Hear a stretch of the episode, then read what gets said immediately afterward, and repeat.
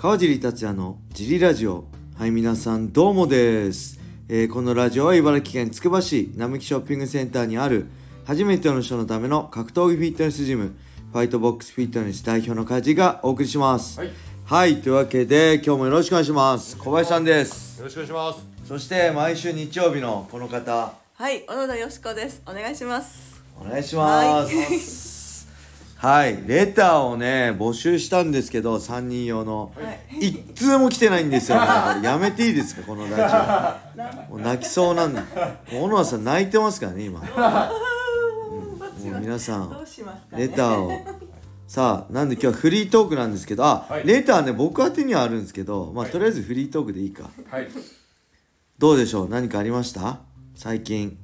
どうですか？最近。せ最近はあの先週からの花粉症がひどくってあー。の辛いです。花粉症出てきましたね僕も、はい。えー、ちょっと耳の穴かゆかったり鼻水止まんなかったり。もう一つあるじゃないですか小野さん。はい。なんと小野田よし子さん。柔術。お、お紫帯になりました。おめでとうございます。ありがとうございます。これ柔術っていうのはいわゆるまあ柔道着みたいな着を着た寝技あり寝技のスポーツなんですけど帯が白帯、えー青帯紫帯茶帯黒帯ってあるんですよね。五種類ある。5種類あっておー白帯から青帯になるのにもなんかストライプとか必要なんでしょ？そう、せよ四線本の4本。次が帯が上がるだから白帯に、はい。えーテーピングあれテーピング細いテーピングで1個巻いたらストライプが1個。でもうちょっと上手くなったら2本でそう3本。4本。で5本目には青帯に上がると。5本目はなくて。そうそういうことです。でそれで、えー青帯白帯から青帯になってこのほど紫帯になったと。はいはい。素晴らしい。すごいです。これ僕と同じです。あ僕も紫帯です。一緒一緒です。僕とだからもう柔術家としてのはい。なんていうんですかそれ地位っていうの？格というか。格は一緒ですからね小野さんよかった川ですね。尻さんと並んじゃったんですそうね。僕と一緒です僕年に1回ぐらいしか柔術やらないの なぜか紫帯いただいたんで申し訳ない柔術真剣にやってる人にねはいちょっと申し訳ないんですけど全然やってないんで小野さんはねコツコツやってきたからおめでとうございまおめすでとうございまえす。っと白帯から8年ぐらいかかりました8年？はい。すごい時間かかるんですよね。そうです。帯って。やっぱみんなそれモチベーションでやったりね。なかなか帯もらえないからもうやめようかなと 悩んだりね。いろいろありますよね。はい。そうですね。でもあのもっと技を覚えてくださいって言われました。力に頼りすぎてると、はい。紫はもう僕も全然柔術の技ほぼ知らないですからね 農着と同じ裸と同じ感覚でやってるだけだからやりづらいですね。持たれない裸だったらもあ農着だったら持たないとこ持たれたりさするからさものすごいやりづらい。もう難しいですね。なんか柔術は難しいです。あー難しいですよね、はい。時間かかりますよね。いやけどすごいですね。この後だから長帯で黒帯まで。生きてますかね どのくらいでなるんですかね？早い人だとまあす早い人と何年で黒白帯から何年ぐらいになるの？黒帯まで。ええ5年ぐらいになる人もいるの？人によるんじゃないですかね。川尻さんはちなみに紫帯まで。いやじゃあ全然わかんないです。僕はもともとトップスの時に毎週水曜日道着やろうって言ってやってた時期がありました。最初の頃。プロになる前かな。このね北千住のえっとね警察だっけかな？かなんかの施設の2階で柔道場があってそこに寝技研究会っていうのがあってでマッハさんがよく行ってて師匠のね。そこに一緒に連れてってもらって結構定期的にある時期行ってたんですよ。でそこは技で柔まあ柔術じゃないんですよね。柔道の寝技なんですけど。そこからじゃあ、あの自分たちのジムの週1回道着やろうかってなってまああれ柔道の寝技とかまあ本当にさっきも言ったけど農着を着を着てやるぐらいのもんだったんでちゃんとしたね柔術は僕習ったことないんですよ。だ。けどやっぱり MMA で結果出して結構黒帯にも勝ってるから白帯ってわけにはいかないんじゃない的な感じで、多分いただけたんじゃないですかね。僕全然白帯でもいいと思ってるんですけど、まあダメなんですよね今プロ選手とかがあ白帯のトーナメント出れないんですよね。でなんかまたルール変わって、はい。MMA か何かやってる経験があったら、はい。青じゃないとダメってそうなんですよね。なんか試合出れないですよね。実力差があるからとか。うん。なんでまああれですけどなんか、うん、ちょっとやあの一から柔術の技術を習ってみたいなっていう気持ちもありつつ、うん、黒帯。ね小野さん目指すわけですよね。そうですね。目指しますかね。ね頑張ってください。はい。おめでとうございます、はいありがと何かありますか？何かあったかな？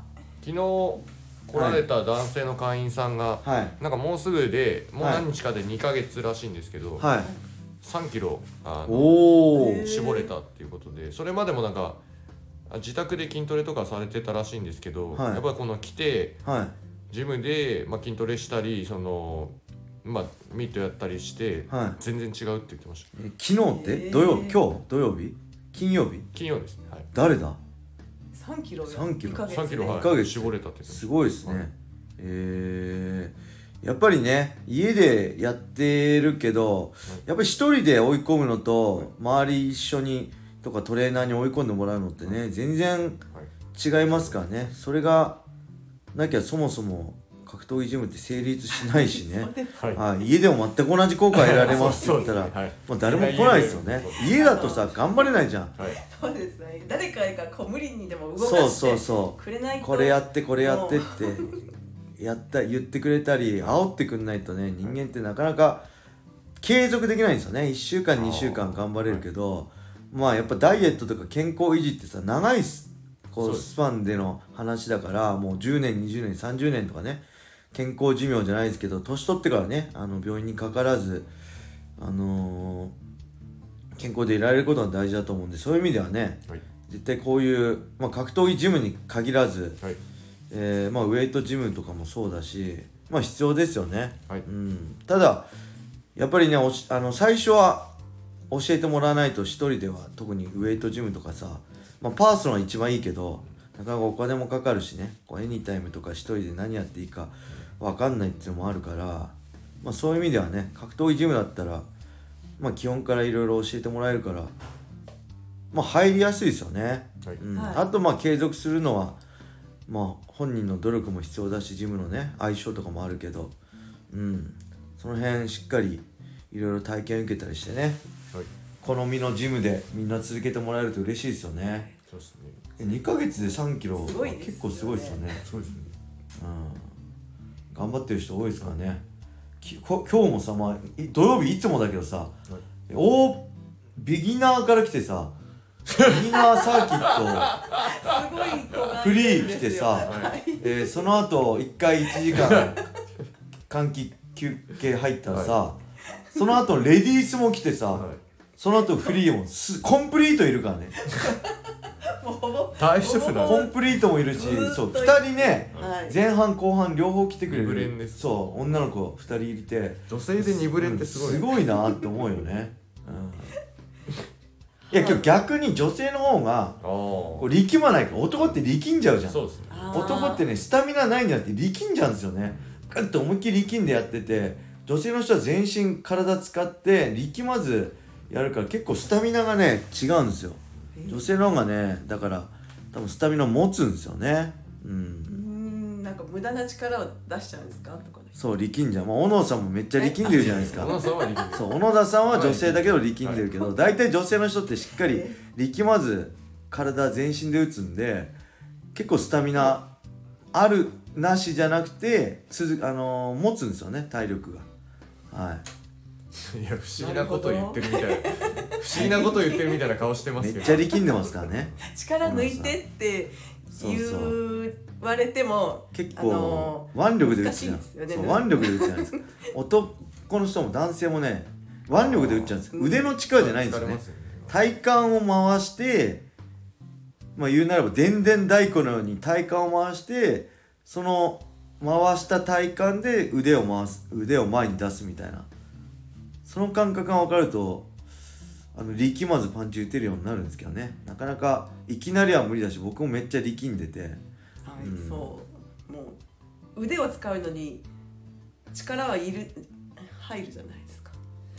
力抜いてって言われるのが難しい。いやけどあれじゃないです。ボール投げる時って腕に力入れてないじゃないですか最後まあススナップスピンこう効かせるけど指で。けど腕力ギュッて力入れながらうんって投げないじゃないですか。体回してもう腕はしなるように投げるじゃないですか。そのイメージとすごい似てるんですよね。それは砲丸投げですね。うん。あ それはもう腕力。腕力。あ、まあ、砲丸投げが腕力かどうかわかんないですけど砲丸投げの人に失礼だけどわかんないから。まあけど小野さんは腕力です。はい。まあパワーも必要なんですけどね。うんまあけど、まあ、腕が太いよりも、まあ、体幹太い方がねこんだけ腕の太さと体幹の太さ全然違うから、体幹をむしろ強くした方がいいってことですまあ、体幹はしっかり強く強いっていうかうんがっちりしてた方がいいと思うしそこから力が出されるから、うん、だから僕ももうあれですもんね。あの今はやってますけど現役の時は別に筋トレって腕の筋トレとかやんないですからね。えー、もうビッグ3だけですね。ベンチプレススクワット、まあ、あとデッドリフトと懸垂メインですからね。あんまりその例えばカーフレイズでふくらはぎ太くしてもそんな格闘技には関係ないし腕太くなってまあわ悪い悪いだけのことしかいいこともあるかもしれないけどまあデメリットの方が打撃でも組にしても太すぎると組みづらくなるしね。パンチも脇開いちゃうし。あんま俺はまあみんなそうじゃないですか。あんま今特にゴリマッチョいないですよね MMA あみんなしな僕らの時はスタイルいいもう70キロになんなきゃ あの商売になんなかったから無理やり筋肉つけたんですよ僕なんか。佐藤ルミナに憧れて佐藤ルミナさんに憧れて。けど今はほらフライ級でもバンタム級でも飯あの大きな舞台あるからそれではベスト階級でできるじゃないですか。僕だって格闘技始めた頃はほ痩せてて 60キロぐらいだから今だったらまあバンタム級かフライ級でやってるだろうしまあその辺の違いですよね。今だからスラッとして無駄な筋肉まあ無駄な筋肉ってことも好きじゃないんですよね。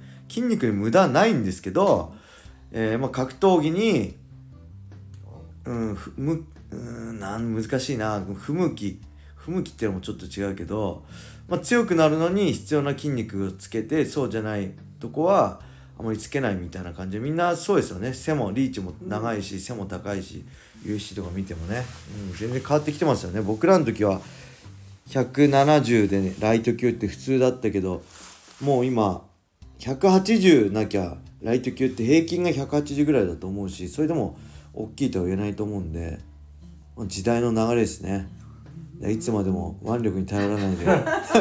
茨城の人はさなんか腕力みたいなイメージあるじゃん。ね。多分俺とか龍太さんがイメージつけたんだけどさ茨城の人は力みたいなチーム 茨城の人は力みたいなイメージあるから。力こそするもうそれを覆したいね。誰かテクニシャンをも生まれてくることを、はい、輩出したいです。本当です。はい。はい。そんな感じです、はい。何かありますか？あと言っときたいこと。いや大丈夫です。もう大丈夫ですね。はいはいそれでは今日はこれで終わりにしたいと思います、はい。皆様良い一日を。またねー